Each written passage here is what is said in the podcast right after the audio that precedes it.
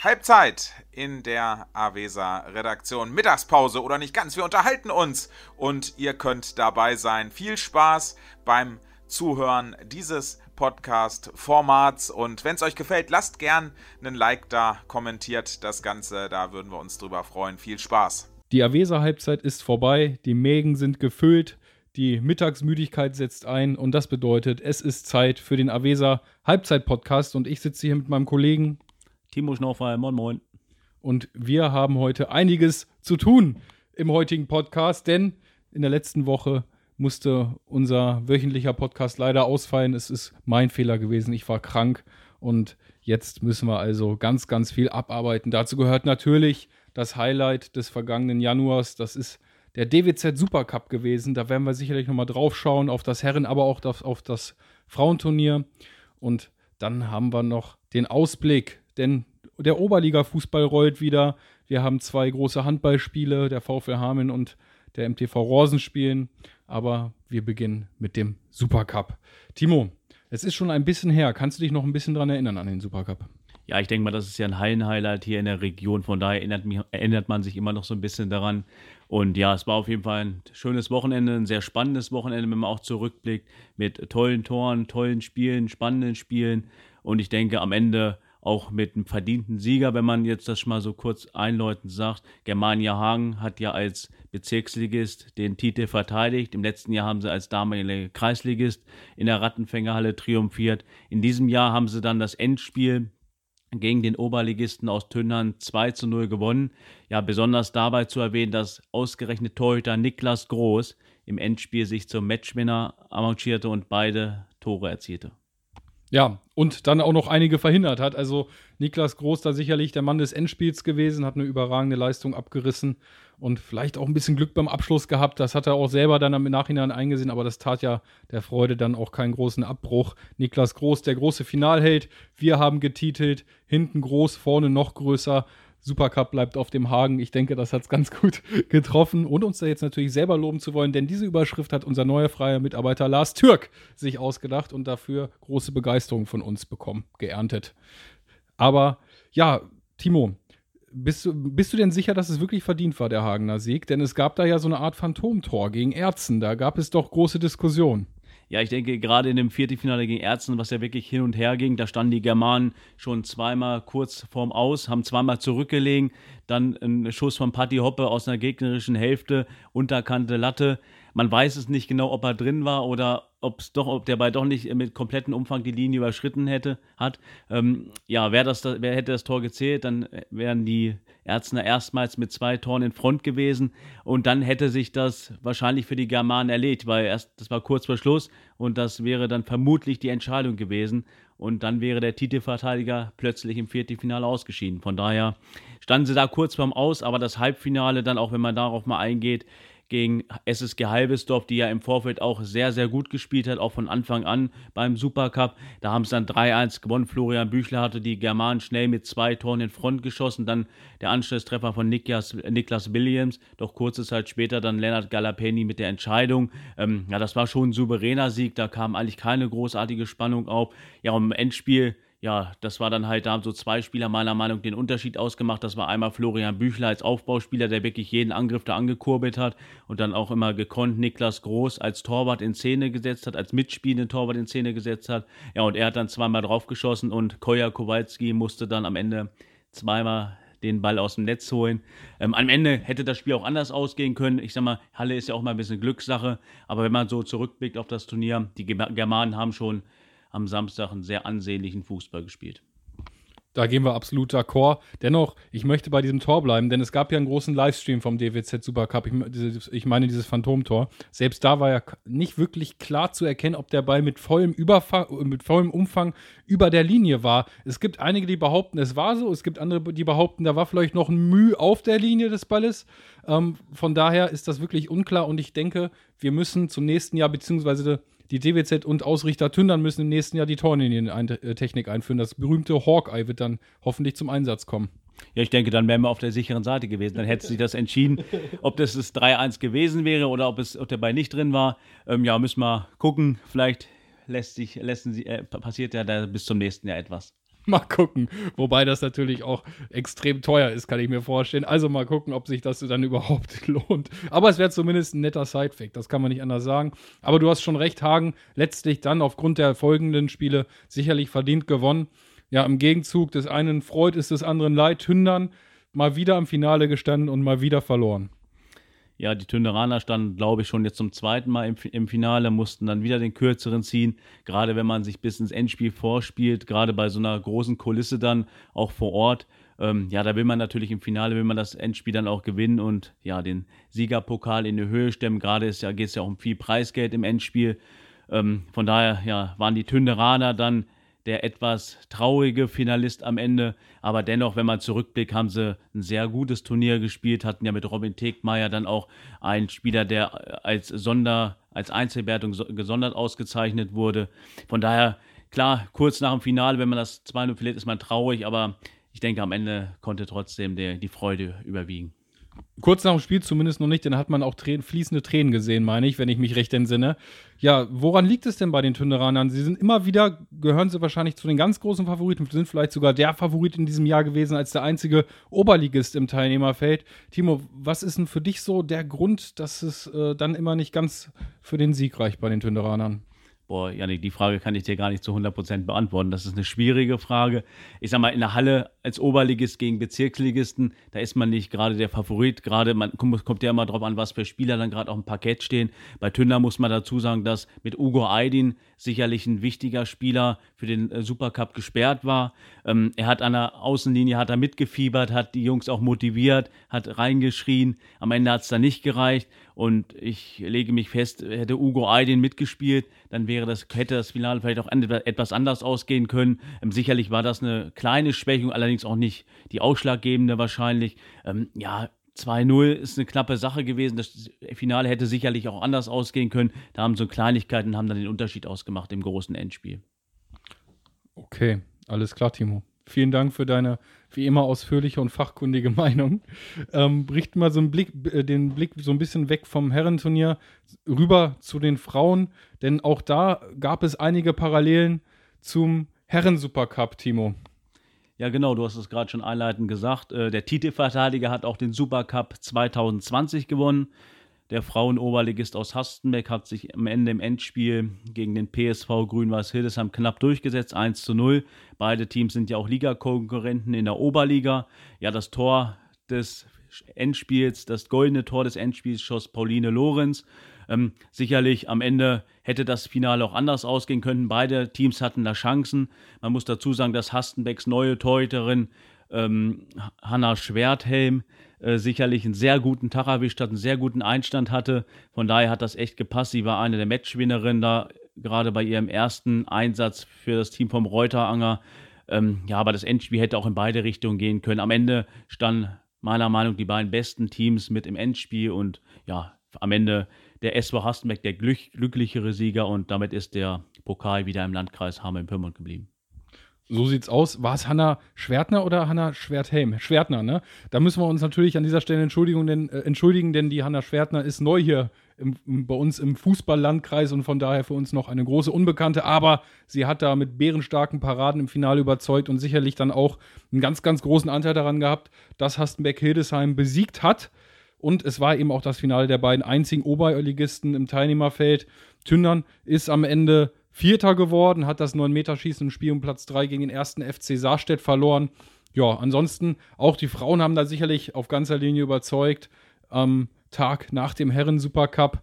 Von daher haben wir auch da nochmal einen ordentlichen Abschluss des Supercup-Wochenendes erlebt. Und jetzt können wir, Timo, in die Zukunft blicken. Und wir bleiben noch beim Fußball. Denn dieser rollt jetzt wieder an der freien Luft, auch wenn es jetzt vielleicht noch nicht ganz so warm ist, wobei uns gerade die Sonne durch die geschlossenen Jalousien anlächelt, denn wir möchten nicht geblendet werden. Tündern spielt gegen den MTV Wolfenbüttel, Timo. Es ist ein Kellerduell. Wolfenbüttel ist 16., Tündern ist 18. und letzter in der Oberliga. Wie blickst du auf dieses kommende Duell? Ja, morgen geht es wieder los auf der Hamelner Plastikwiese, Tünderaner Oberliga-Fußball.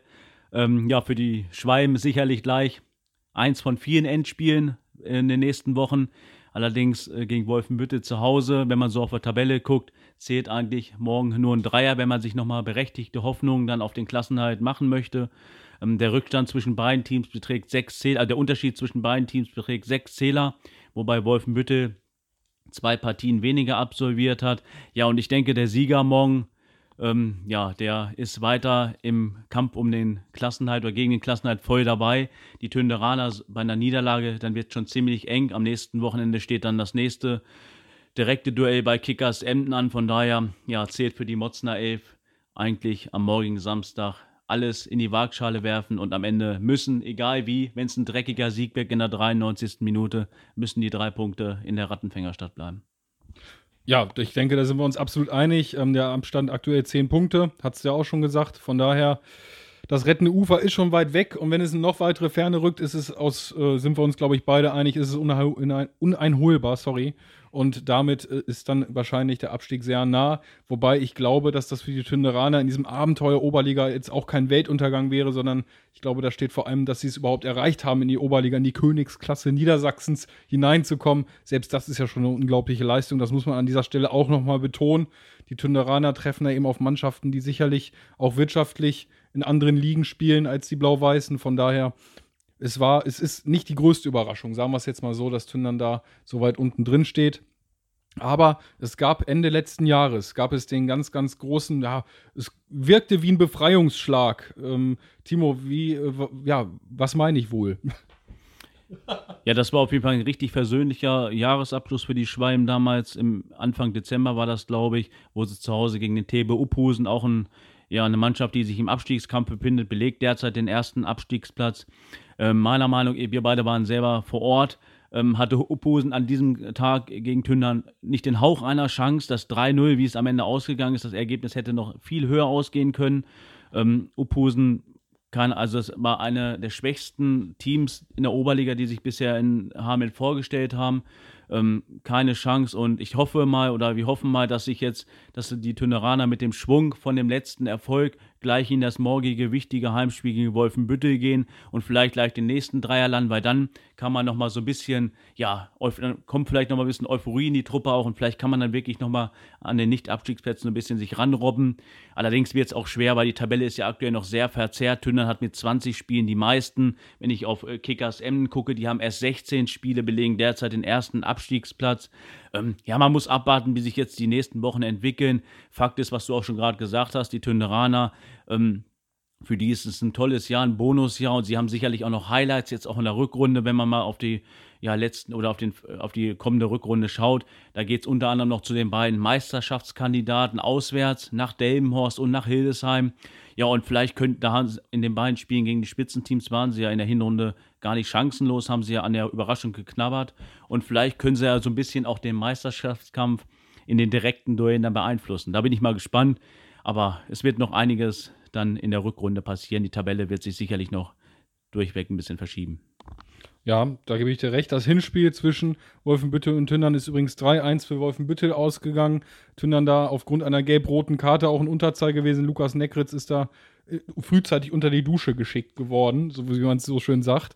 Und ähm, ja, ich habe so ein bisschen mit dem Sprecher wie die Google auch im Vorfeld äh, des Spiels jetzt mich unterhalten und er hat auch nochmal gesagt, Wolfenbüttel ist ganz sicher nicht unschlagbar, bloß war Tündern ja eben derart fehlerbehaftet im Hinspiel, dass Wolfenbüttel das eben bestraft hat.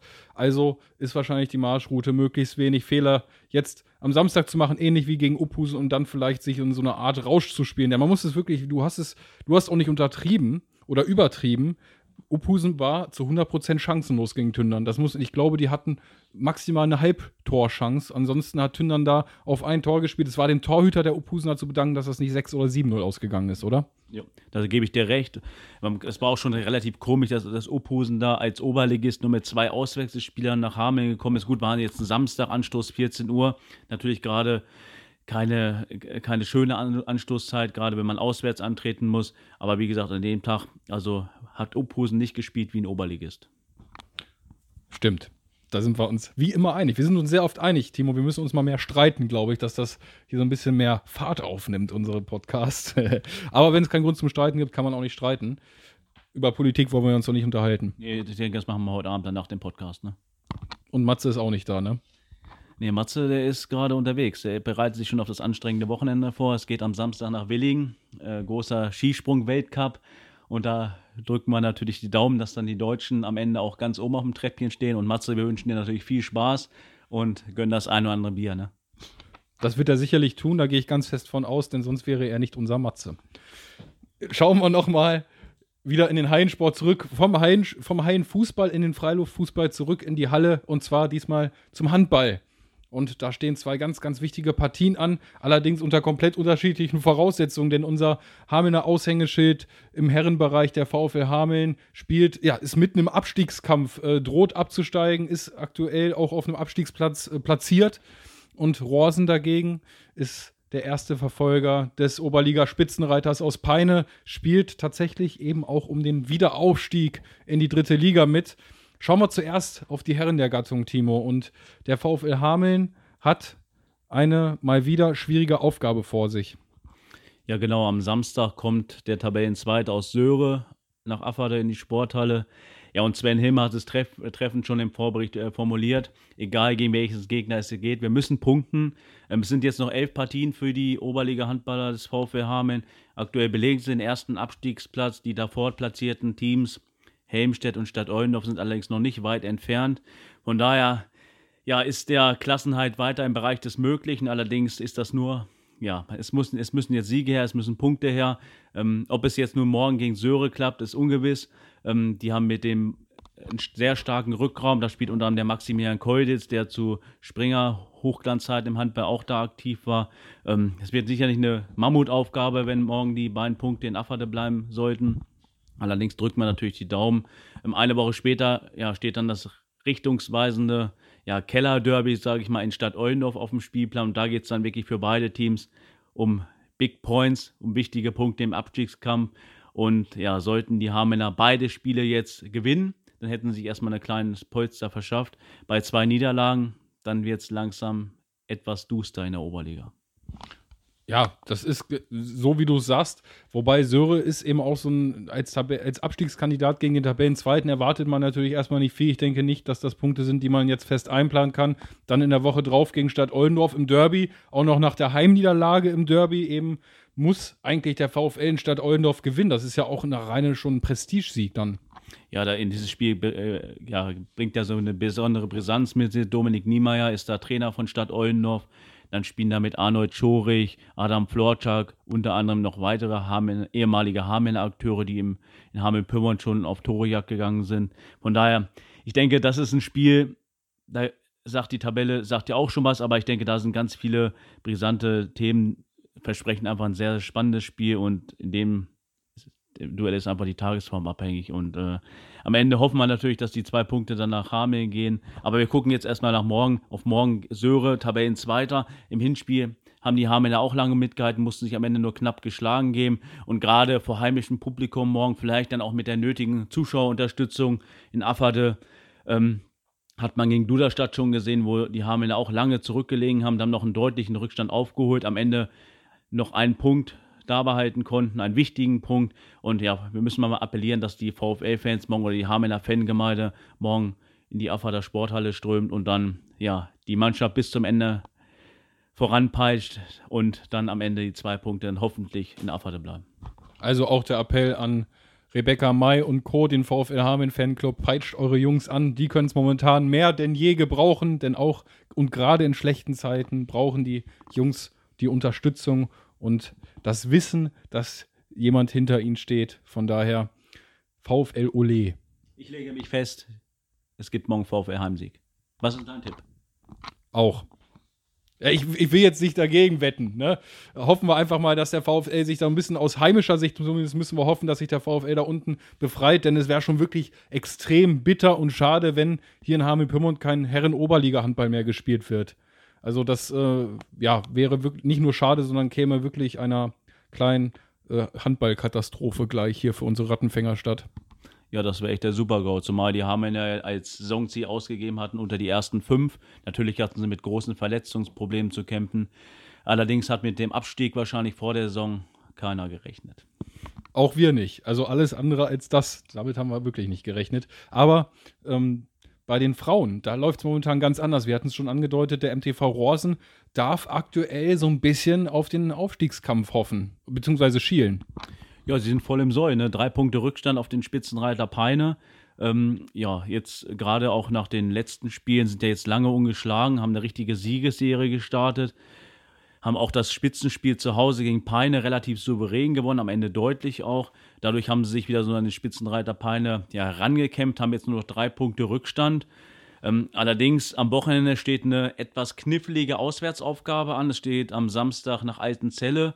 Ja, und ich denke, da an das Hinspiel haben die Rorserinnen keine guten Erinnerungen. Sorry, du hast ja den Folgebericht geschrieben. Vielleicht kannst du noch mal kurz auf das erste Duell so ein bisschen zurückblicken. Am Ende hat die Altenzelle dann zwei Punkte mit auf die Heimreise genommen. Danke, dass du es mir vorweggenommen hast, Timo. Rosen hat, ja, wie du schon sagst, hat verloren zu Hause gegen Altenzelle. Eine der beiden bisherigen Heimniederlagen. Gegen Eintracht Hildesheim haben sie, meine ich, auch noch 24 zu 25 verloren. Gegen Altenzelle 20 zu 22. Und die Niederlage kam eben mehr oder, mehr oder weniger aus dem Nichts, weil Rosen ihm als extrem heimstark gilt.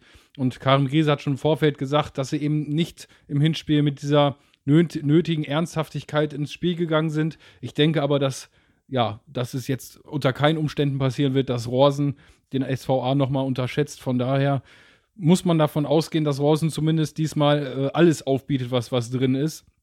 Und ist dann eben abhängig davon, wie heimstark Altenzelle ist. Dann das können wir wahrscheinlich nicht allzu gut beurteilen. Nee, da gebe ich dir recht. Also ich kenne jetzt von Altenzelle die letzten Ergebnisse oder wie die Heim- und Auswärtstabelle Tabelle ist. Soweit habe ich mich nicht informiert. Ähm, schön wäre, wenn die Rosen das Spiel gewinnen, dann wären sie weiter dran und vielleicht kommt es ja noch so, dass Peine in den nächsten Wochen mal passt. Dann würde es nämlich am letzten Spieltag, kommt es ja dann zum absoluten Gipfeltreffen in Peine, Peine gegen Rosen und sollten die Roserinnen dann nur zwei Punkte oder ein Punkt Rückstand haben. Ich glaube, in der Oberliga zählt am Ende der Saison der direkte Vergleich. Also von daher wäre es ja so, wenn die Roserinnen dann zwei Punkte Rückstand hätten und das Rückspiel dann auch gewinnen würden, dann wäre der Drittliga-Aufstieg perfekt. Und ich denke, dann wird hier in Rosen eine richtig große Sause starten. Aber bis dahin ist noch ein langer Weg. Es stehen noch etliche Spiele auf dem Programm. Wir würden uns natürlich freuen, wenn es bis zum Ende spannend bleibt, gerade bis zu diesem Gipfeltreffen. Allerdings müssen da noch bis dahin noch einige Hürden erstmal gemeistert werden. Da hast du völlig recht und ich, ich glaube, das sieht Karim Griese genauso wie du. Ich glaube, dem gefällt das nicht so gut, dem Rosa-Trainer, dass wir ja schon über die dritte Liga sprechen. Allerdings ist es eben auch ein Verdienst der Leistungen der MTV-Frauen, denn wenn wir jetzt äh, nicht darüber sprechen würden, wären sie auch nicht ganz so stark wohl in der Tabelle. Da gehe ich zumindest mal ganz stark von aus. Wenn jetzt Rosen siebter wäre, hätten wir nicht darüber gesprochen, dass es noch ums Rennen in die dritte Liga geht. Nö, dann würde es halt am Wochenende um zwei Punkte in Altenzelle gehen. Dann würde man nicht mehr in, um den Drittliga-Aufstieg gucken. Im Abstiegskampf hätte man wahrscheinlich auch nichts mehr zu tun. Dann wäre es praktisch, wenn es jetzt nicht so früh noch in der Saison war, so früh in der Rückrunde, viele Trainer oder Verantwortliche betiteln das ja immer das Spiel um die goldene Ananas. Ich denke, das ist nicht der Fall. Das ist ganz und gar nicht der Fall, sondern es geht da richtig um, um Punkte. Wie immer. ich merke schon, wir drehen uns hier so ein bisschen im Kreis, Timo. Aber das ist auch gar nicht schlimm. Denn wir sind an dieser Stelle durch für diese Woche und uns bleibt jetzt nur noch eins, Timo. Ja, wir wünschen den heimischen Akteuren natürlich Spielerinnen und Spieler viel Erfolg. Holt die Punkte.